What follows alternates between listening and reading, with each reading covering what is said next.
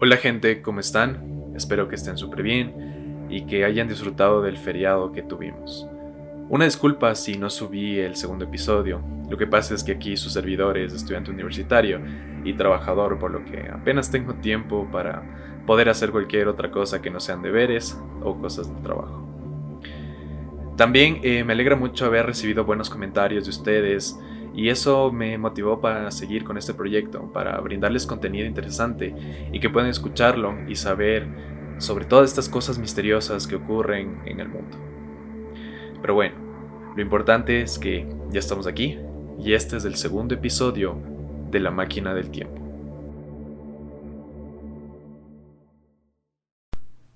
Bien, luego de esta introducción vamos a lo que vinimos. Hoy les tengo una recopilación bastante interesante que estoy seguro que les va a encantar. ¿Alguna vez cuando fueron niños les dijeron que en la casa de la abuela o del tío habían fantasmas? Pues a mí sí. Tantas veces que terminé pensando que mi casa también podía haber algo interesante que, que ver. Pero para aquellos que superaron ese miedo de niños, vengo a decirles que hoy volverán a tener ese miedo y duda porque hoy les contaré sobre 10 lugares embrujados y misteriosos y que son relativamente famosos en el mundo. Así que empecemos. El primer lugar al que viajaremos será Inglaterra. Nos dirigimos a la mansión de Woodchester, una hermosa casa de estilo gótico, pero a medio terminar. Antes de que esta casa se alzara, pues la historia de, de esta propiedad comienza en 1564, que resulta como herencia a George Huntley. Él creó ahí un parque para ciervos y cercó la propiedad con un muro fronterizo. Luego, la propiedad pasó a manos de la familia Ducey en el año de 1631, después de que la familia Huntley gastaran toda su fortuna construyendo la propiedad. Las generaciones futuras de los Ducey decidieron construir una casa de campo y un jardín fuera del parque de ciervos original algo que hasta el día de hoy no se sabe por qué lo hicieron. Esto llama muchísimo la atención porque la locación en donde decidieron construir la, casa principal era bastante inusual y problemática. Pero se sabe que esta propiedad no era la residencia principal de la familia, así que de cierta manera la consideraban como una casa de campo o de retiro. Pasaron los años y llegamos a 1840 es cuando el segundo conde de Ducey decide remodelar la propiedad, pero estimó una gran cantidad de dinero, por lo que no le vio futuro a este proyecto y terminó vendiéndola a un comerciante adinerado llamado William Lane. Lo curioso es que el señor Lane tenía pensado construir una grandiosa mansión y contrató a varios arquitectos durante años para diseñar la casa. Pero uno de estos arquitectos murió repentinamente, otro de estos arquitectos fue contratado, pero sin aviso fue simplemente despedido, hasta que el tercer arquitecto se quedó definitivamente para realizar la obra, y comenzó con la construcción de la mansión, fuertemente inspirado en la arquitectura gótica que para ese entonces estaba bastante de moda. La mansión Woodchester se construyó entre los años 1858 y 1870 pero en el año de 1873 murió William Lane, por lo que el trabajo se detuvo completamente.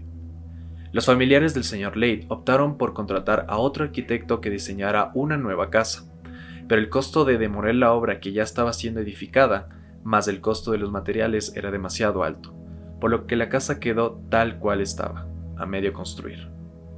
Algunos de los herederos, como Vincent Lane, vivieron un tiempo en la mansión en una parte que estaba relativamente terminada. Pasando los años, ya entrando al siglo XX, las nietas del señor Ley decidieron vender la propiedad a una organización benéfica de salud mental, pero estos planes se fueron archivados.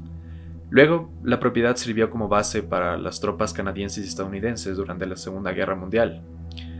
Pero al final se abandonó todo y quedó tal cual está ahora, pero a cargo de una organización que, hoy por hoy, brinda tours y mantiene en buenas condiciones a la mansión y en general a toda su propiedad. Ahora, esta parte es un abrebocas de lo extraño que es este sitio, algo que puede explicar por qué tantas personas adquirieron la propiedad, pero siempre fracasó, es el hecho de que se dice que por los jardines y, y dentro de la mansión suelen escucharse fantasmas. La primera vez se registró una aparición en 1902, cuando un vicario reportó haber visto una figura que en, las puertas de la mansión. Otro reporte dice que se vio un jinete vestido con ropa de la guerra civil, pero sin cabeza, deambular por estos jardines. Recientemente se dice que también ha aparecido el fantasma de una mujer anciana que suele atacar a otras mujeres en partes con menos luz dentro de la mansión, así como piedras que vuelan al interior de las habitaciones. La mansión Winchester se ha convertido en un popular destino para personas que les gusta experimentar cosas paranormales, pero lo que usualmente pasa es que llegan a la propiedad y se desploman, se sienten mal. Solo algunos han podido experimentar algo mucho más allá. Algunos expertos en este tipo de temas concluyeron que la mansión es el epicentro de una gran cantidad de actividad paranormal y poltergeist. Durante sus investigaciones, se toparon con hallazgos como figuras fantasmales, sombras negras, grabaciones de sonido espectrales y cambios notorios de temperatura. Ahora, el segundo lugar es un poco más famoso. Se trata de la Torre de Londres. En realidad no es una torre, es un castillo, y su construcción data del año 1066, como parte de la conquista normanda de Inglaterra. Está situada al norte del río Támesis y simboliza la opresión de los invasores normandos sobre los ingleses. El edificio ha sido utilizado para diversas cosas como sede de la Casa de Moneda, prisión y depósito de joyas de la corona. Se dice que en la Torre de Londres se han aparecido algunos fantasmas. En el siglo XV desaparecieron los pequeños príncipes Eduardo V y Ricardo, duque de York. Se presume que fueron asesinados por orden del duque de Gloucestershire, perdón si no lo pronuncio bien, el cual fue coronado como Ricardo III. Es entonces que los guardias que custodiaban la torre reportaron ver los fantasmas de los dos pequeños príncipes deambulando. El fantasma más famoso de la Torre de Londres es el de Ana Bolena, la esposa de Enrique VIII. Ella fue ejecutada ahí por orden del rey, por lo que se dice que suele aparecerse en el lugar donde murió junto a una corte fantasmal.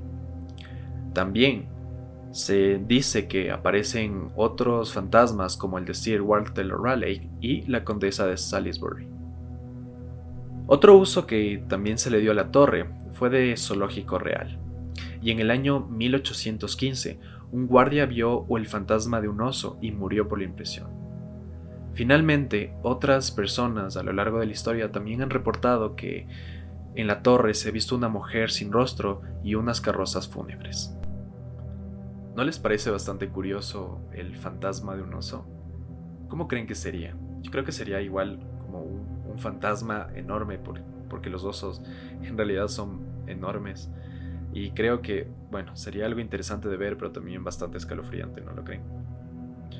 Bueno, para el tercer lugar, no nos moveremos todavía del Reino Unido, sí de Inglaterra, pero nos vamos a ir a Irlanda.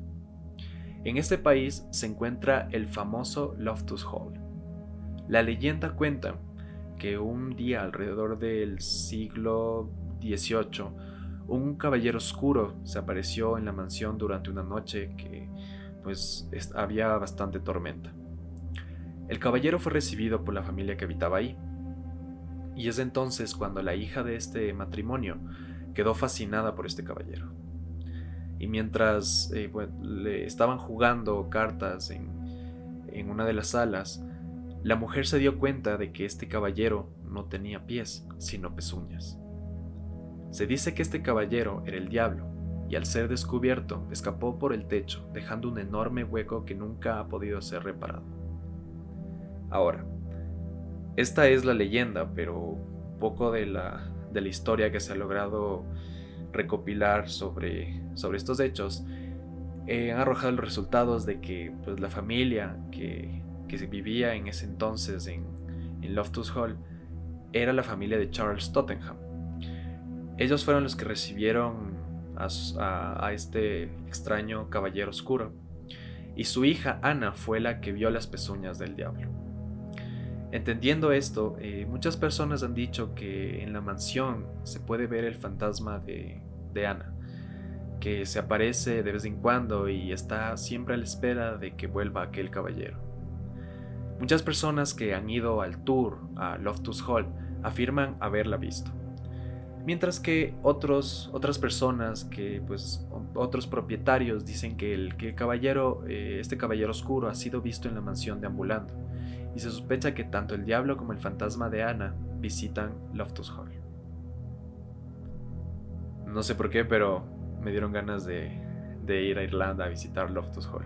Sería bastante interesante, creo yo. El siguiente lugar es uno con una historia bastante triste, a mi parecer. Se llama la isla de Poveglia, en Italia. Esta isla está ubicada específicamente en la laguna de Venecia y ha sido utilizada desde hace muchísimo tiempo. Al inicio fue un refugio para varios pueblos que huyeron de las invasiones germánicas en Italia, una vez que cayó el Imperio Romano. Allí se refugiaron muchas personas que, con el pasar del tiempo, llegaron a prosperar en la isla. Hicieron de este lugar un punto de comercio muy importante en la región del Reino de Venecia. Sin embargo, por las continuas guerras con otros reinos italianos, fue completamente destruida. Y desde ahí fue un punto de destrucción y miseria humana. Lo triste de este lugar es que fue utilizado como sitio de cuarentena para enfermos con la peste negra, lepra y enfermos mentales. Las autoridades de en ese entonces consideraron que para frenar la enfermedad debían aislar a los enfermos y posibles enfermos en esta isla para que no puedan seguir contagiando al resto de personas sanas. En este lugar eran prácticamente abandonados y morían por la precariedad de las condiciones. También morían personas que nunca estuvieron enfermas, ya que, como les comentaba, eh, las autoridades si consideraban que tú eras un posible portador de la enfermedad, pues simplemente te, llevaban allá y te abandonaban. Eh, también dentro de, esta, de esta isla, pues al dejar a esta, a esta gente enferma a su suerte, pues en realidad morían, ¿no? Y lo, triste es que las personas que no estaban enfermas también morían porque eh, no, no tenían nada que comer, vivían prácticamente a la intemperie y, y pues al final ese tipo de condiciones pueden llegar a matarte. Aquí hay un, un hecho bastante perturbador en realidad, algo que mientras yo estoy investigando me quedé sin palabras, y es que tanto las personas enfermas que morían. Eran incineradas, pero también personas que en realidad no estaban muertos, pero que en realidad parecían cadáveres porque estaban sin comer tanto, cuánto, tiempo y pues eran incinerados vivos.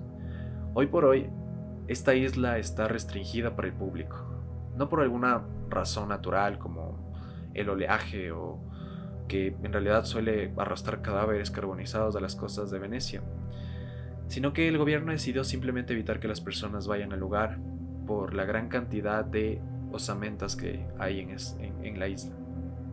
Se dice que en esta isla se pueden escuchar los lamentos de las personas que murieron en el hospital mental y en las edificaciones, convirtiéndola en un lugar maldito y de muerte.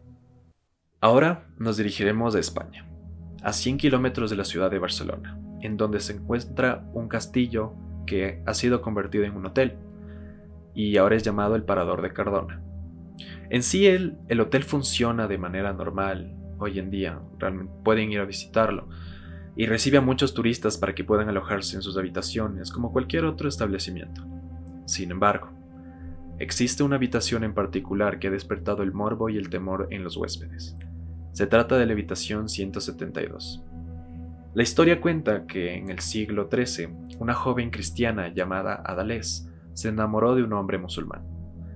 Recordemos que en esos tiempos el territorio de la actual España estaba ocupada por el califato de Omeya. De ahí es, tenemos esa herencia de algunas palabras con raíces árabes en el idioma español. En ese entonces se llamaba Al-Andalus. Continuando con la historia, el padre de esta joven, al enterarse de que estaba enamorada de un hombre musulmán, condenó a su hija a vivir para siempre encerrada en la torre Minyona, donde murió de pena. Los huéspedes del Parador de Cardona, que se han alojado en la habitación 172, dicen que es difícil dormir, ya que escuchan ruidos de muebles que están moviendo, se abren los grifos y también han reportado apariciones y sueños perturbadores. Es así que posiblemente la causa de estos sucesos sea el fantasma de esta joven.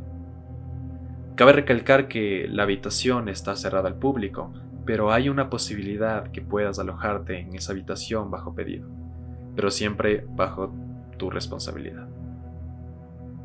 Qué interesante, no sé si alguien por ahí se, se anime a, a quedarse una noche en la habitación 172 del Parador de Cardona. Yo personalmente creería que no. Es no sé, o sea, el hecho de que las, las personas que trabajan ahí, los administradores, las cierren al público, pues debe, eh, bueno, es un indicador, digo yo, ¿no? Es un indicador de que realmente algo malo pasa ahí, entonces no creo que sea muy recomendable. Pero si eres una persona valiente y que le guste vivir al extremo, entonces, si en algún momento te, te quieres alojar en esa habitación, cuéntame pues para, para poder compartir con, con los demás. Ahora, ¿qué les parece visitar la hermosa Francia? Específicamente la ciudad de París. ¿A quién no le gustaría visitar esta ciudad, verdad? Bueno, si te gustan las cosas de misterio, creo que si ya estás escuchando este podcast, pues bueno, eh, es obvio. Entonces París puede ser un destino ideal para ti. Esta ciudad se encuentra uno de los lugares más famosos por sus misterios. Se trata de las catacumbas de París.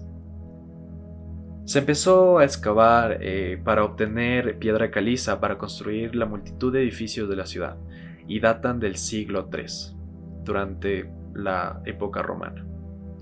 También se utilizaron como escondite para cultos religiosos. Con el pasar de los años, los túneles se destinaron para albergar cadáveres de varios cementerios y fosas comunes de París durante los años que asolaron las enfermedades de la, a la ciudad. Se estima que en las catacumbas hay al menos 6 millones de osamentas de personas y constituyen un complejo laberinto de túneles con un tamaño aproximado de unos 350 kilómetros. El lugar también fue utilizado por los nazis durante la Segunda Guerra Mundial como un búnker y, al mismo tiempo, fueron utilizados por la resistencia francesa como un medio de escape contra los mismos nazis. Viendo todo esto, las catacumbas han sido foco de sucesos paranormales en realidad.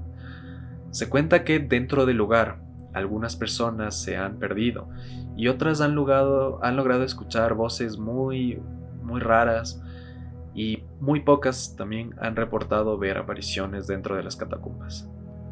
Esto no está ciertamente comprobado, y estos sucesos suelen quedar como simples anécdotas de personas que, pues, posiblemente vieron algo que no existía. Pero existe un video subido a YouTube sobre un explorador que entró a las catacumbas con una cámara. Esta persona, pues, se encontraba filmando, estaba caminando en, uno de los pasillos de la, de las catacumbas cuando algo logra asustarlo y simplemente sale corriendo y deja botando la cámara en el suelo. Lo misterioso es que no se sabe si esta persona logró salir, si sigue viva o simplemente murió.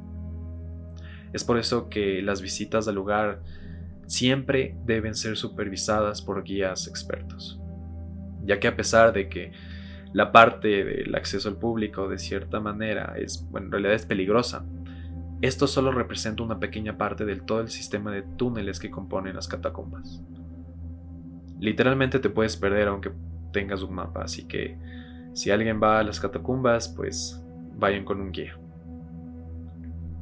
Bueno, no todo lo misterioso y aterrador tiene que ver con fantasmas. En las catacumbas existen policías especializados que patrullan los túneles para encontrar personas que suelen meterse por ciertas entradas secretas. En el año 2004, los empleados de la empresa eléctrica notaron un consumo inusual eh, de energía en las catacumbas así que entraron para averiguar. Y a unos 500 metros de profundidad encontraron una sala de cine totalmente equipada, con pantalla grande, muebles y hasta una barra de bar. Todo el lugar tenía cámaras de seguridad, tenía instalación, eléctrica. Y bueno, luego de un par de días ellos decidieron seguir investigando, pero el lugar, en el lugar que encontraron este cine, solo se halló una nota que decía, no intenten encontrarnos. Los responsables jamás fueron encontrados. Finalmente, uno de los motivos por los que solo se puede visitar una parte del lugar es porque muchas personas han usado estos túneles de las, los túneles de las catacumbas para hacer rituales y misas negras. Bien, salgamos de Europa y vayamos al continente asiático. Existe un lugar en la India que llama mucho la atención por sus peculiares reglas para los visitantes. Se trata del fuerte Bangar. Cuenta la historia que este fuerte fue construido por el rey Matno Singh.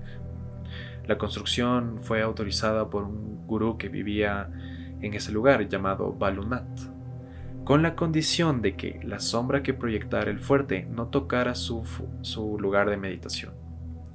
El rey simplemente se limitó a construir su fuerte y no cumplió su promesa. Es por eso que el gurú maldijo a la aldea para que permaneciera sin techo. Incluso hay algo bastante interesante que ocurre, y es que si se construye un techo en el lugar, se derrumba luego de un tiempo. También otra historia que se cuenta es sobre Tantrik Singha, quien se enamoró de la princesa Ratnavati él intentó usar su magia para poder conquistarla, pero la princesa en realidad se dio cuenta y ordenó su ejecución. Antes de morir, él también maldijo a los habitantes del fuerte a morir, y a la aldea que permanecía sin techo para siempre. Ahora, una de las reglas es que nadie puede estar cerca del fuerte antes de que salga el sol o después de que se pone. Por eso el horario de atención para visitas del fuerte es de 6 a.m. a 6 p.m. Después de eso, nadie puede estar cerca del fuerte. Si haces esto, en realidad eh, puedes llegar a ser multado con una suma bastante considerable. Así que esto nos, nos dice que pues es, es algo serio.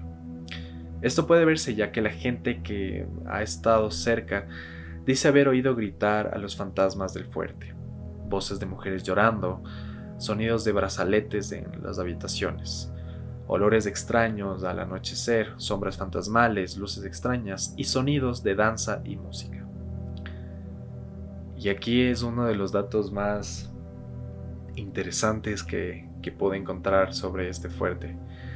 Es que las personas que se atrevieron a quedarse después del anochecer no han aparecido vivos al día siguiente. ¡Wow! bastante perturbador el fuerte Vanguard. Y sobre todo una regla bastante curiosa, ¿no? No puedes estar antes de que, que aparezca el sol o después de que se pone. O sea, prácticamente cuando está oscuro no puedes estar cerca del fuerte. Bueno, en el continente americano también existen lugares embrujados. Y aquí les presento uno de ellos. En Costa Rica existe un lugar considerado como uno de los más escalofriantes del mundo. Se trata del Sanatorio Durán. Fue un centro de salud dedicado a cuidar a pacientes con tuberculosis en el siglo XX. Al inicio el lugar fue considerado como uno de los mejores de América, pero luego de varios años y con los avances científicos se desarrollaron nuevas técnicas para poder curar a las personas con tuberculosis, haciendo que el, sistema que funcionaba ahí, los tratamientos, quedaran finalmente obsoletos. En el año 1963, eh, el, centro, el centro médico para personas con tuberculosis prácticamente cerró y recientemente ha sido restaurado y considerado patrimonio nacional.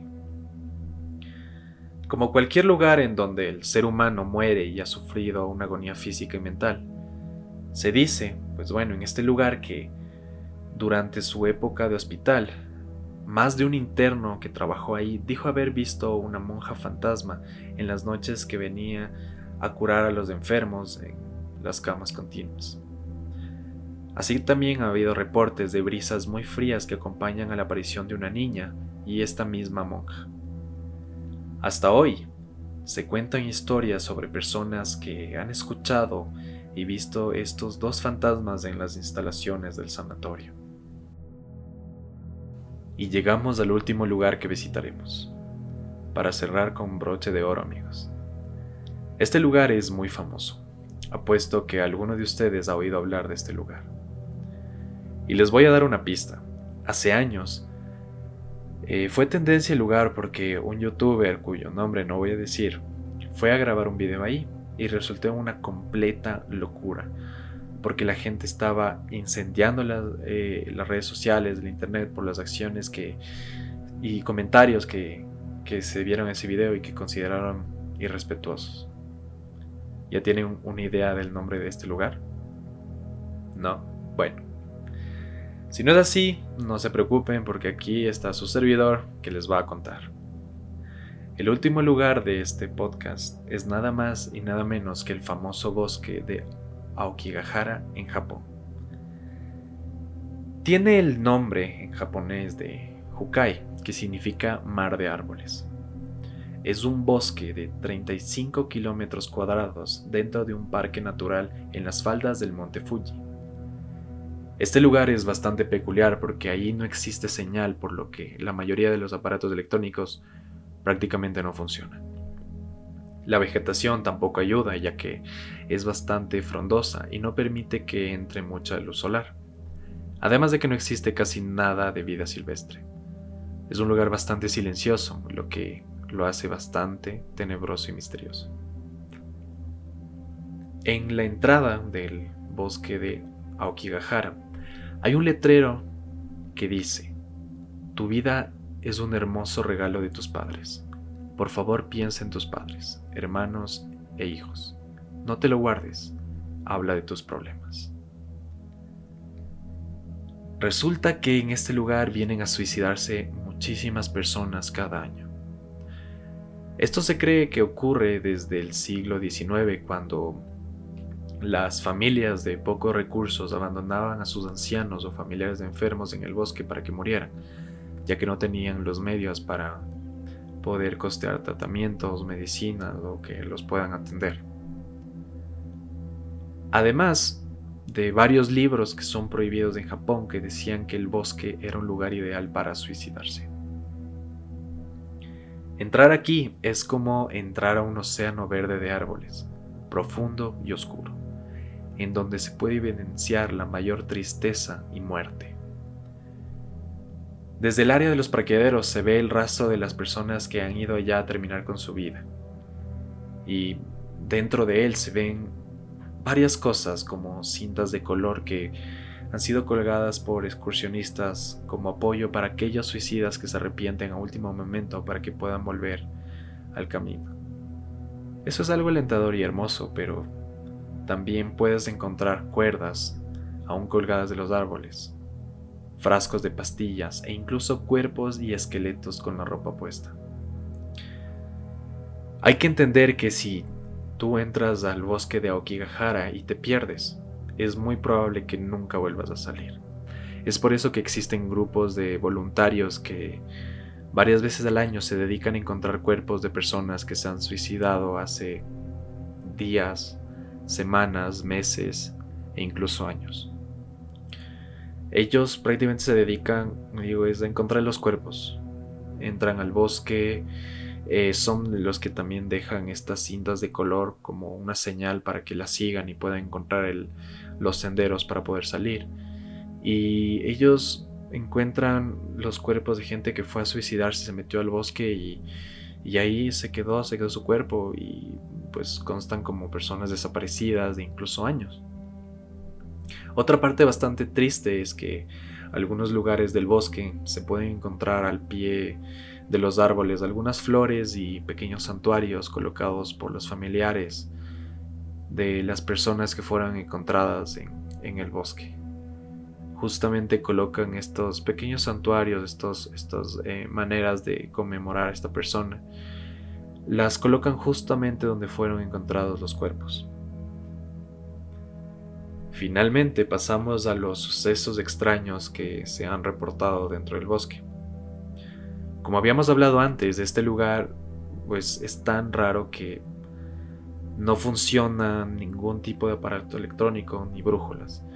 Y realmente nadie sabe por qué se da este fenómeno. Algunos dicen que debe haber dentro, de, eh, dentro del bosque o en, ah, en las profundidades del bosque algún tipo de depósito de metales magnetizados y por eso es que ninguno de los aparatos electrónicos o brújulas sirven para, para poder salir de ahí.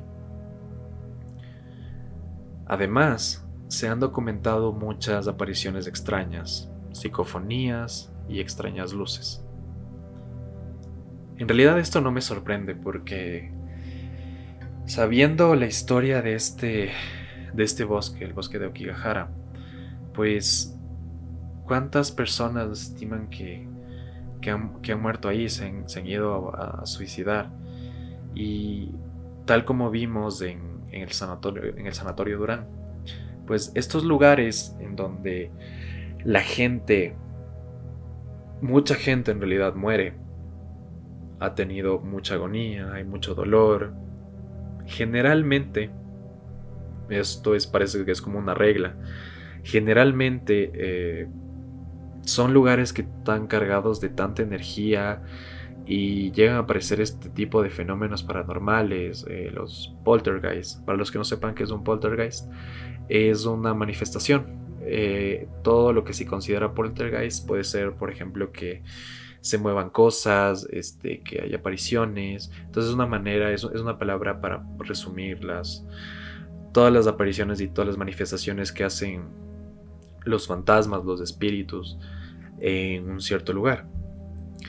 Entonces, como les digo, no me, sorprende que en este lugar, de que tantas personas han ido a terminar con su vida, y sea un lugar así, todo oscuro, todo este, grande, tenebroso, pues e, es, eh, creo que es lógico que haya mucha energía ahí cargada.